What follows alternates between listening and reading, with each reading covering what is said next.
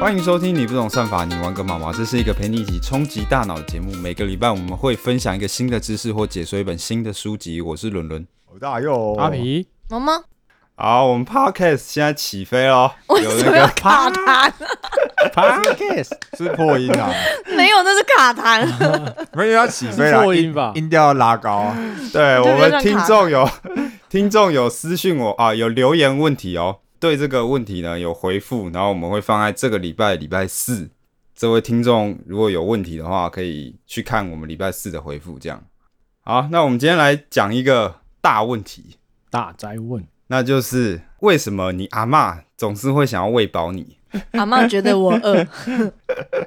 你们阿嬷会这样吗？没有以，前我阿妈不会。我以前啊回回我阿妈家，嗯因为我我暑假都会回我阿妈家，然后因为我表哥很喜欢吃那个星星肠，然后我阿妈一听到他喜欢吃星星肠，因为那时候就一一二月的时候很冷，然后就会吃火锅啊，然后我们就吃了一整个礼拜的星星肠，嗯然后就是那中一锅火锅走形对没有错别而且的重点是那个火锅哦，那个汤整个被星星肠染成红色的。太扯了然吧？怎后么可能？然后你把那个冷冻库一打开，全部都是星星肠，怎然么后可能然后那时候我们就很崩溃，说阿妈那个那个太多了啊，哎他说哦不会啊，你们喜好不欢吃行啊，要多你吃一不饱要点，多一点。等一下，哎那你表哥有吃到吓到 吗？好恶没有，他心啊们还是哦很喜欢哦，。他还是很喜欢，好吧？对啊，那个网络上不是有人说那个父母出国两个月，然后把小孩给阿嬷雇嘛，然后回来有小孩变成猪这样。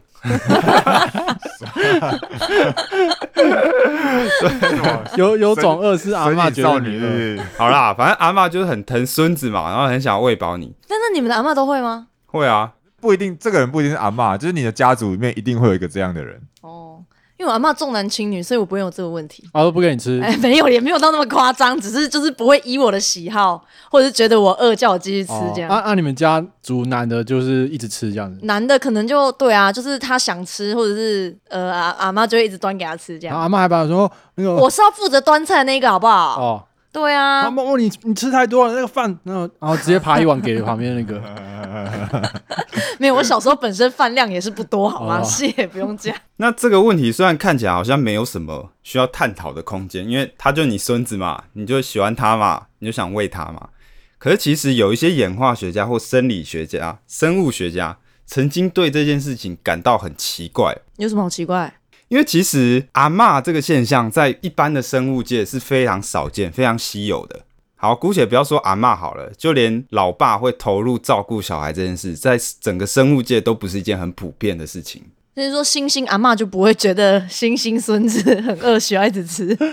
不是是是是因为搞不好他们见不到自啊己的是寿孙命子的关系吗？你的他们意思哦搞不好见不到自己的孙子啊。 哦对啊，哎、女生大概在四十几到五十就会进入更年期嘛，对吧四？十，然后那么早，然后她们就会没有生育能力嘛，然后她们就会变成一个阿嬷的角色。就如果她有孙子的话，嗯，可这件事情在整个生物界来讲是非常稀少的，因为有一个奇怪的问题，就是为什么你不能生了之后，你还可以活那么久？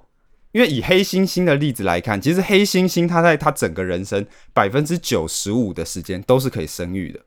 那你从演化的角度，就是我们要一直繁衍下一代，嗯对不对？你没用了就该走了，这样嗯，对。那可是为什么阿嬷 可以活这 么久？活这么久，你现在是在问这个吗？所以我们现在探讨阿妈为什么可以活这么久。就是为什么女性在停经之后还会活那么长的时间？ 为什么是阿妈不是阿公啊？因为阿公到阿七，公随时都可以那个啊。理论上七十岁也可以生啊。其实阿公到很老的时候还可以生育。哎、对耶，男生到了七八十都不会有没没没没没没精没没 精子哦，对对多少啊对，解没吧精子的问题吗？不是，我在想没 什么。我对啊，男生都不会吗？不知道啊，男生好像可以到我还没有那么很老，因为有一些七八十岁的男性，他还是有生下小孩。所以你们都不会停止分泌，那是分泌吗？产分生，分裂，你们都不会停止产这生。个要查一应该不下，会吧啊有可能你的活性会降低啦，不不会哦过有可能到蛮老你还是可以生。但一辈子都会分裂吧？但反正还是射得出东西嘛。对，应该是可以啊，老。哦，对。可是女生就不一样了，女生到大概到五十几岁的时候就开始停经了。其实这件事情呢，有一些学者他认为跟一件事情有关，哦，啥？就是人的童年其实非常的漫长。嗯，如果你放眼整个生物界的话，人的童年是很长的哦。蛮合理的。是啊，以鱼来讲好了，有一些鱼类或是无脊椎动物，它们其实生下来不太需要父母的照料，就可以自己做事了。然后如果是哺乳动物的话，它们的童年又会比这些鱼类更长，然后灵长类的童年又会比这些哺乳动物还要更长，然后人类的童年又比这些灵长类还要更长。那就一件很奇怪的事，为什么人类的童年要这么长？嗯，因为以黑猩猩来看嘛，黑猩猩它出生之后大概三四个月就可以开始自己活动了。然后大概到八九岁，他们的性就会成熟，然后大概到十十一岁，他们就会有小孩，就会成家立业了。那你想想看，在座各位快要三十了，哎、我都可以当阿公了、 你黑猩猩例子我都可以当阿公 了。哎、不过不过人类早期也是差不多十六、十七岁就对啊就结婚生小孩，是，啊，这更早的话还更年轻嘞。是，可是童年还是算是很长一段时间，嗯就是你需要父母是看照你的时间还是算很长。嗯，就算你以十六岁或是十四岁来看，跟黑猩猩八九岁性成熟，可是黑猩猩的寿命也没有人那么长啊，对啊，哎，是哦。所以其实人类它整个周期是拉长的。只是说人的呃人的小孩有一个特性是人小孩一直到很大才有办法自己站起来，哎是啊自己做什么事，但是动物是不会。哎、动物很可怜哎、我之前看那个那个什么动物频道那种影片，羚羊还是什么的，它一落地的几分钟内，它要就要站起来，它就要能跟着走哎、否则整队会拖，就是会就把它啊丢下来，对，就把它丢下来了，超可怜的，他们也没办法抱着它走啊，领恐养怖领养又不能 抱，是这样吗？ 所以他们也是没办法、啊。而且你童年越长，其实你的整个家长或是家族要投入越多的资源去照顾你嘛，嗯，对，所以他其实也是需要付出代价的。那为什么我们不能说，就是我们一生下来就是可以开始自己活动啊立刻顶天立地，我为什么我们不能满周岁就去找工作？为什么你会不会太夸张 啊？好啦，那其实有一些学者认为说，其实更长的童年代表你拥有更高的智力，或是更强的学习能力。比方说以鸟类来讲好了，其实有一些生物学家、鸟类学家，他们会把鸟类分成两种，一种是比较早熟的鸟类，然后一种是比较晚熟的鸟类。早熟鸟类就像是鸡、鸭、鹅这些嘛，它们生下来之后成熟速度很快，很快就不需要父母的看照了。嗯，那晚熟的鸟类，像是乌鸦、鹦鹉，它们需要很长的时间才能从父母那边独立。哎、那他们是不是比较聪明？哎、对你说到一个重点，像是鸡、鸭、鹅这些，它们虽然成熟的速度很快，可是它们其实很不擅长学新的技能。对他们懂的可能就是啄米这 样，但乌鸦会喝水，不要鸡也讲喝什么水。鸡不会喝你？乌鸦会把石头丢到瓶子里面喝水啊。哎、对，乌鸦会把石头丢到瓶子，而且有些乌鸦很聪明。那个网络上有一个影片嘛，就是乌鸦它会把那个好像是核桃还是有那种有壳的果实放在马路，然后哦让给它车子碾经过的时碎候， 哦对，碾碎之后它取太出强来对了吧！对，所以其实乌鸦很聪明的，所以其实很长的童年有可能跟更高的智力、跟你更强的学习力是有关的。因为其实大脑它是一个很耗能的器官，像这边有一个数据是，四岁的小孩其实有百分之六十六的热量其实都用在大脑身上。哦，人类的学习力非常的强，而且人类非常能够适应各种变化。你有没有发现，其实人的生活环境天差地远呢、就是不同的人，有些在很冷的地方，有些在很热，几乎都很像要很像是不同的物种了。嗯，对，所以其实人类的童年，它是一个让你适应混乱的一个过程。等于就是爸妈帮你把生活必须都先全部都准备好，帮你照顾好好的，让你专心发育你的大脑。哎、没错，让你专心的发育你的大脑，然后去适应混乱。可是你这混乱是指什么啊？那假设如果有些人他们家里就比较，比如说他生活环境就是很单纯，那这也叫混乱吗？这样的小孩有可能之后之后他的社交啦，或者是他的嗯适应能力啦，能力就比较低。对，或者比方说有类似这样的实验，就是分不同的小老鼠，然后有一个小老鼠它的生活环境是很单调的，另外一群小老鼠它的生活环境很丰富，然后有各种玩具可以玩，这样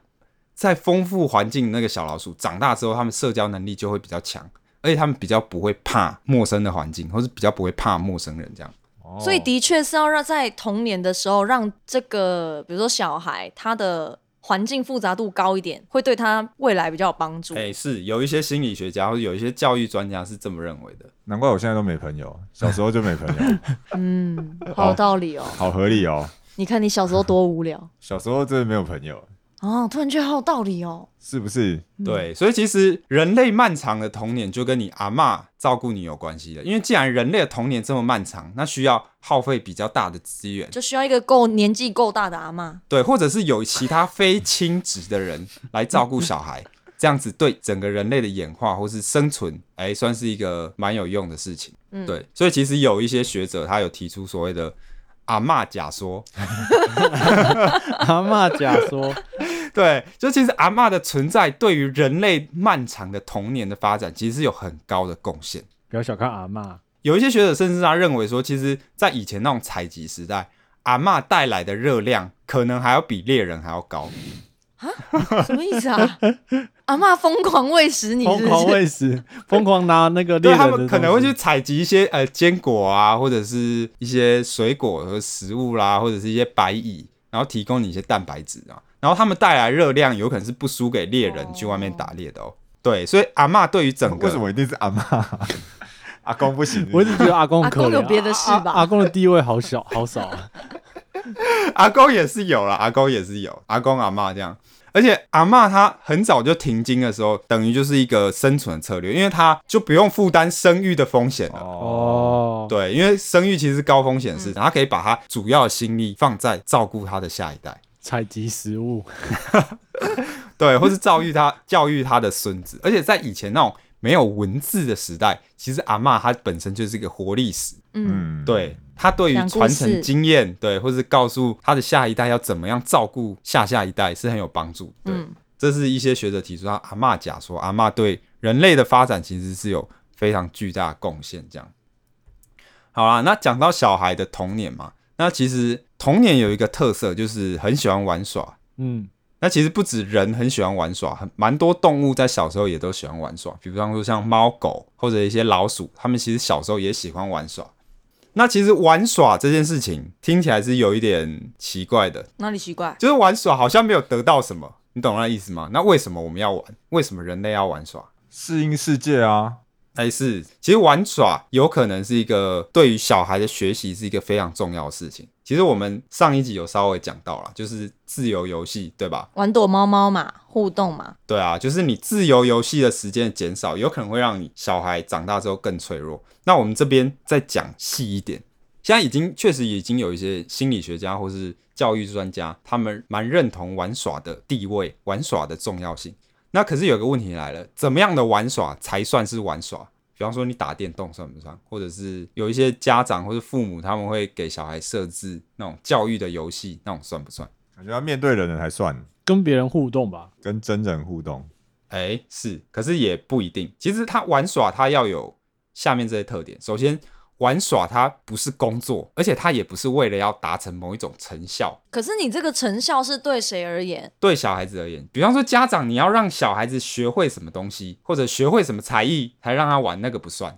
玩耍本身就是目的，懂我意思吗？他不是为了要达成另外一件事情，玩耍本身就是目的。就要让他自由的玩吧，对，然后再来是玩耍，要是自愿的，你不能哦让他违反意愿，就说你去玩，然后结果那边全部都益智益智游戏这样子。然后再来就是玩耍，它不是受指导或是命令，他要是小孩他自己想要玩，而不是大人叫他玩或是大人控制他怎么玩。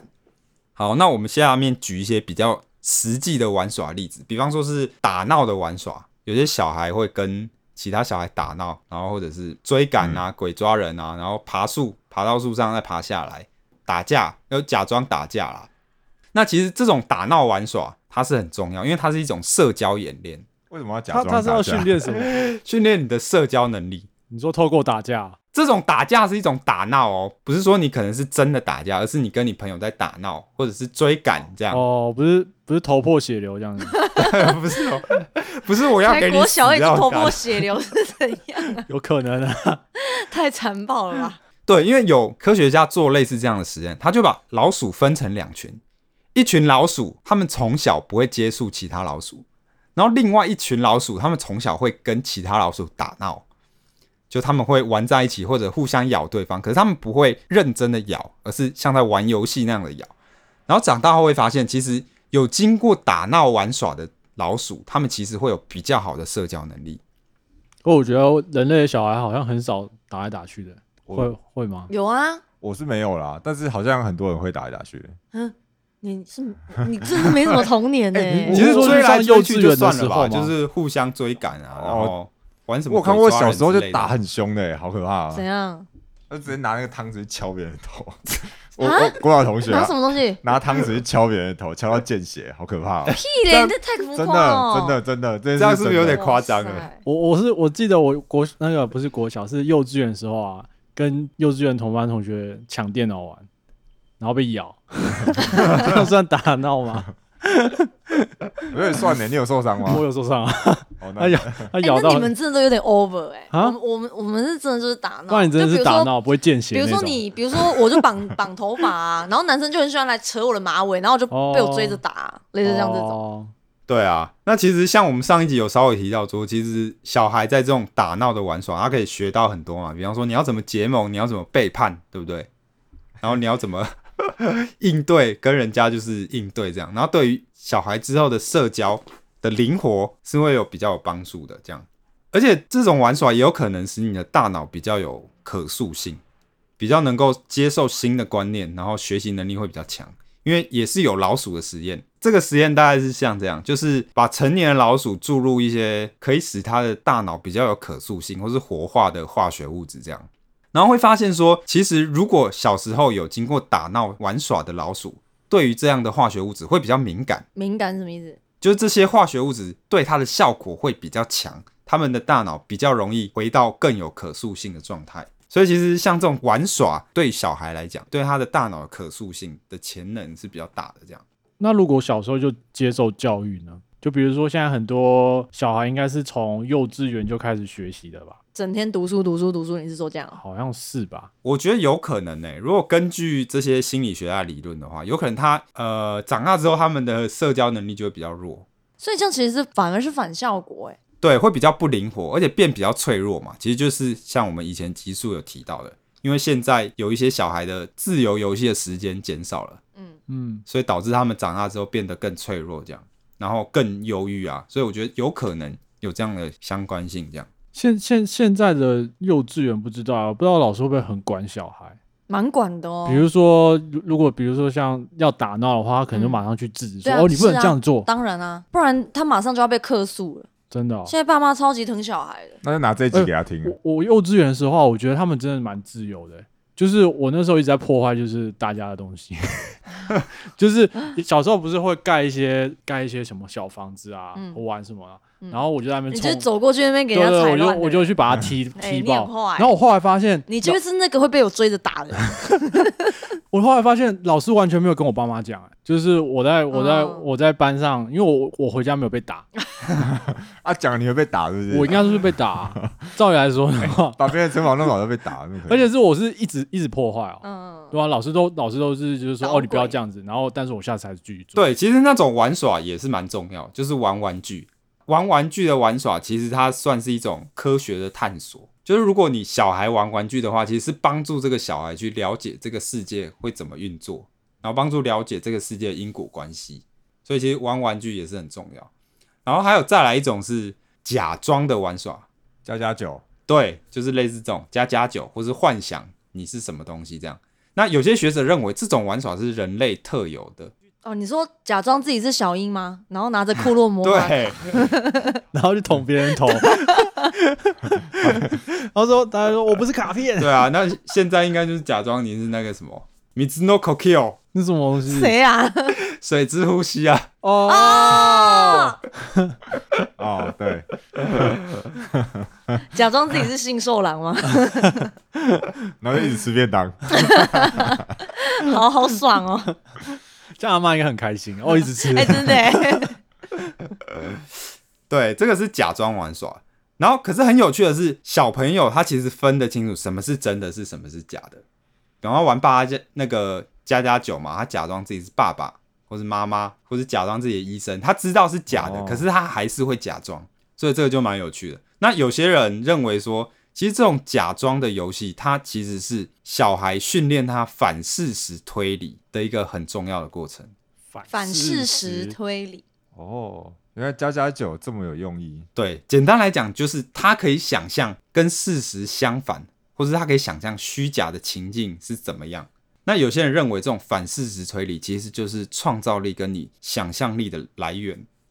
哎、可是这种东西是不是天生就已经有高有低啦？应该是啊，一定是啊、就比如说，有的人他就是很会想象这些东西，你会发现，当一群人小朋友在玩的时候，会有的人他就是负责在编那个剧本。就比如说，你就是当妈妈，我就是当什么，然后有的人就是乖乖听话，他叫我演什么我就演什么。所以那种人的可是个那这样那种人的训练，就是在这样的环境之中，那比如说他擅长编的那些那那种人啊，他不就是越来越强吗？没有啊啊，那些玩的人也会也会抢啊，因为他他他他在他也在那个个角色啊情境里，面是吗？对啊，他有可能说哦，不是我是这个，然后什么，然后就开始嗯打架。而且这种影响可能是蛮复杂，因为有可能那个很会想的孩子，他其实已经有了可能上百个小时这样的经验了。因为有可能他家长的风格就是这样，你懂我意思吗？嗯，因为比方说有些家长他们不是，呃，小孩子可以自由在墙壁上画图，那有些家长可能是小孩子他一在墙壁上画一下，然后就被打，对不对？所以家长的教育方式不一样的话，可能也是会让小孩往不一样的发展这样。好啦，所以总之，以上面结论来讲，就是其实玩耍对于小孩是非常重要，所以其实你要给你的小孩适当的玩玩耍，而且你要让他营造有一个比较好的玩耍的空间。而且现在有一些大人会想要让教学融入游戏，其实呢，这样要蛮小心的，嗯就是因为小孩对于大人的目的其实会很敏感。他们是会发觉的，然后他们就觉得不好玩了。对，所以如果你大人把教学融入游戏的话，是有可能会妨碍小孩玩耍的。比方说有这样一个实验，就是他们想要让一些学龄前的儿童认识一些几何形状，比方说什么是三角形，什么是正方形。然后有一组就是这样，大人他会跟小孩说：“哎、我们今天要来发现一些形状的秘密。”然后就给他们看那些形状，然后让小孩自己去玩那些形状，自己发现那些形状。可是他不会跟他直接讲说这些形状的秘密是什么。那另外一组是大人跟小孩子直接说：“我们现在要来跟你讲什么是三角形，什么是正方形。”然后直接跟他们讲说这些形状有什么样的特征。然后一个礼拜之后，发现让小孩自己去发现、自己去探索的那一组，他们会比较容易吸收到这样的知识。人是不是都天生叛逆 啊？你直接告诉我我要学什么了，我就不想学。对，所以其实你的游戏，或是你在跟小孩玩，如果你是想要透过玩耍教他们一些东西的话，其实你要把你的玩耍过程设计成是让小孩自己发现知识，而不是直接跟他们讲知识。其实我觉得长大后有一个经验跟这个很像哎、就是如果你看导航的话，你可能看导航看了很多次，你都不会记起怎么走。可是如果你自己摸索的话，你走一次你就会记得怎么走了。哦，哎呦，这个比喻好像蛮合理的。我觉得小朋友在学东西好像就是这样，你跟他讲好，就跟你导航每次每次都照着导航走，你永远都记不起来。所以人就是一种犯贱的生物，是就是都帮你准备好，你 就就哦不是不要了就不对要了，啊，就不给你的你就越想要，越得不到的越想要，得不到的最就得不到的最好，得不到的最得 完美，得得不到的最美，不嗯，到的最美。哎、好，好像是哎、一得到就丢旁边。人家帮你准备好就哦哦哦就这样啊。哎、我想到一个问题啊，就是小朋友跟小朋友玩的童年是算玩耍嘛？那如果比如说小时候常常会有很多叔叔阿姨来家里玩，那他们也常常跟你玩，就是说你的童年充满了跟大人的互动，那他这样也算是一种玩耍嘛？就是不是跟年龄相仿的小孩？有可能跟小孩的效果会比较好，因为其实之前讲到很多老鼠的实验嘛，有一个实验是这样子的，就是有两群老鼠，对不对？一群老鼠它小时候有跟它的同才玩，然后另外一群老鼠它小时候都是跟大人在一起，它就是没有跟其他的小老鼠玩，可是它是有跟大人在一起的。长大之后发现，跟大人在一起的老鼠，其实它也会懂得一些基本的社交的应对，因为它都跟大人在一起嘛。可是它的灵活度不会那么高，它的社交的灵活度或是反应，或是它的适应力不会像有跟小孩玩过的老鼠那么高。所以我觉得可以理解为说，呃，有可能跟同才玩会是比较好。那不然如果说你大人要跟小孩玩的话，你就要可能你真的要玩的很投入嘛，因为有些大人其实已经忘记怎么玩了，你懂意思吗？嗯嗯你已经经过社会化了，啊、对对啊你忘记怎么玩了，听起来好可悲哦。而且就像我们刚才提到，其实大人他很容易在不知不觉间想要去控制小孩怎么玩，或或是引导小孩怎么玩。嗯，哦，会有目的性。对他可能会有他的目的性，他可能没有办法像小孩跟小孩之间玩的那么纯粹。好啦，那今天这个就是我们讲的全部内容。我们今天主要就是讲了说阿骂嬷，很重要，阿嬷很重要，阿嬷或许对人类演化是一个很重要的角色今。天听完请回去抱抱你的阿妈，跟她说我爱你， 跟他说我吃饱了，对，不要再喂了。然后再来就是玩耍对于小孩很重要，打闹的玩耍可以让小孩进行社交的演练嘛，然后玩玩具是帮助小孩去探索，然后假装的玩耍扮家家酒是帮助小孩的反事实推理，嗯，所以家长呢其实可以不用过度的介入小孩的玩耍，然后给他们多一些玩耍的空间，这样好。然后再来就是最后提醒一下，其实今天讲内容呢，阿嬷的部分阿妈问怎么了？我觉得可能会让有一些女性主义者不开心。不开心什么？ 我怎么不讲阿公？对 女性没有生小孩就没有价值吗？ 对，或者有些女性主义者，她会认为说，你这样是不是在等于在说是阿嬷这个角色就是要照顾小孩，或者女性的角色就是天生要来照顾孩子的，你是不是给女性附加这种职责？其实对于这些东西，你的理解可以是说，它有可能在人类身上有这样的基因，可是它并不一定这是一个道德要求，你懂意思吗？嗯，对，如果有女生她想要选择，她不想要照顾小孩，她不想要生小孩，也可以，那也没关系，对他也可以，他不是一个道德要求。可是我们讲的本来就是从生物观点去看的感对，觉是啊。是是，我意思伦伦，你现在很小心哎、哦，你很怕被占是不是啊？是，对，因为我要这样讲，因为我怕有些人会这样误解，而且这样的意思也不是在说哦，你父亲就可以不用照顾小孩，也不是在说我我阿公我就可以不用照顾小孩。有些人他可能会把这些演化上的观点错误套用到人类的道德社会，他可能会说啊，这母亲或是祖母照顾小孩这是他们的天性啊，啊我是老爸，我没有这样的天性、所以不能怪我这样。这是不对的，就是这种生物学上的观点不一定适合套用在人类的社会的道德观下。对，这个是特别提醒大家。然后再来就是，其实这些讲的东西也都不是一个盖棺论定，因为其实人的演化过程是很复杂的。这些生物学家或演化学家，他们只能从一些普遍生物的现象或是一些演化证据来推断出一个合理的解释，可是不一定百分之一百是这样。嗯，然后我们今天讲的内容呢，是出自一本书，呃，它是大名鼎鼎的高普尼克写的。然后这个人非常牛，他基本上是牛嗯什么牛？ 这个人非常的厉害，他重算来是这个高普尼克非常厉害，他是 儿童发展心理这个领域的算是一个权威，而且应该算是一个在大众的视野中最出名的一个人。他写了一本书叫做《The Gardener and the Carpenter》，园丁跟木匠，哎、对，园丁与木匠，如果直接翻过来是这样。